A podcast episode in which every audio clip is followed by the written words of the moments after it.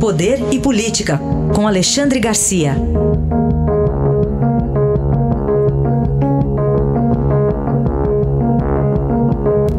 Alexandre, bom dia. Bom dia, Raíssa. Bom dia, Carolina. Oi, bom dia. Bom, vamos começar falando aqui sobre a reunião do G20, do grupo dos 20 países mais ricos. O presidente Bolsonaro participou ontem por videoconferência. Bom, o, entre os anúncios, 5 trilhões de dólares para combater a pandemia, Alexandre. Isso aí é 25 trilhões de reais aproximadamente. Pois é, é o, a ajuda entre os países. Né? Ontem a gente terminou a nossa conversa falando sobre a expectativa do G20. Eh, eu acho que foi a coisa mais importante do dia ontem, né? essa declaração conjunta deles. Onde havia polêmica, agora há uma unanimidade em torno do seguinte: proteger vidas, salvaguardar os empregos e a renda das pessoas, restaurar a confiança, preservar a estabilidade financeira, reativar o crescimento e recuperar-se mais forte, minimizar interrupções no comércio e nas cadeias de suprimentos globais. Né? Eu estou lendo aqui a, a declaração conjunta dos 20 maiores países do mundo, né?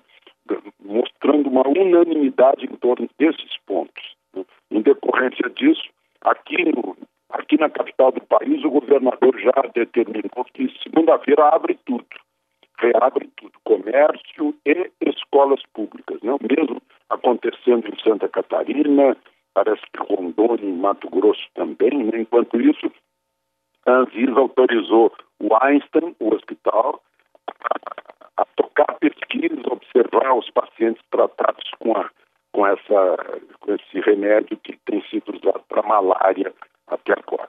Enfim, né, perspectivas. São Paulo é diferente, São Paulo é, engloba um maior número de casos, mas outros estados que têm menos casos estão, estão já saindo pelo caminho de evitar uma depressão econômica. Alexandre, outra questão que a gente pode tratar aqui é sobre os profissionais da saúde que estão trabalhando muitas vezes sem proteção, né? Pois é, agora antes eu queria concluir sobre, sobre essas medidas que os governadores estão tomando, é que cada, uhum. cada caso é um caso, né? Um município que não tenha nenhum caso não há razão para parar. Uma capital que tenha muitos casos tem que tomar medidas, né? É, é, é diferente prefeitos têm me ligado, o prefeito da minha cidade me ligou, fazendo o maior apelo, dizendo que se mantiver o comércio fechado, ele não vai ter uh, arrecadação para pagar o funcionalismo público. Mas a, a, outra questão é dos médicos, dos profissionais de saúde. Né? Porque aqui em Brasília, um, um, um empresário ofereceu um hotel que está vazio para abrigar as pessoas, né? e, e, o governador recusou, porque os, os, médicos e profissionais de saúde, ao voltarem para casa, podem estar uh, contaminando a família inteira. Né? Uh, tem muito médico que eu conheço que alugou kitnet para não voltar para casa.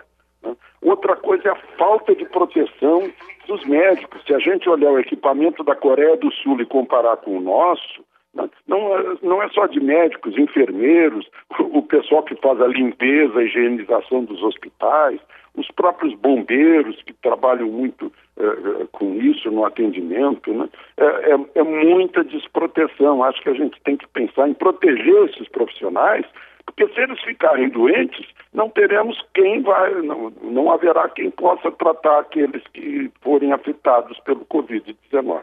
Aí está Alexandre Garcia, que volta na segunda-feira ao Jornal Eldorado. Alexandre, bom fim de semana.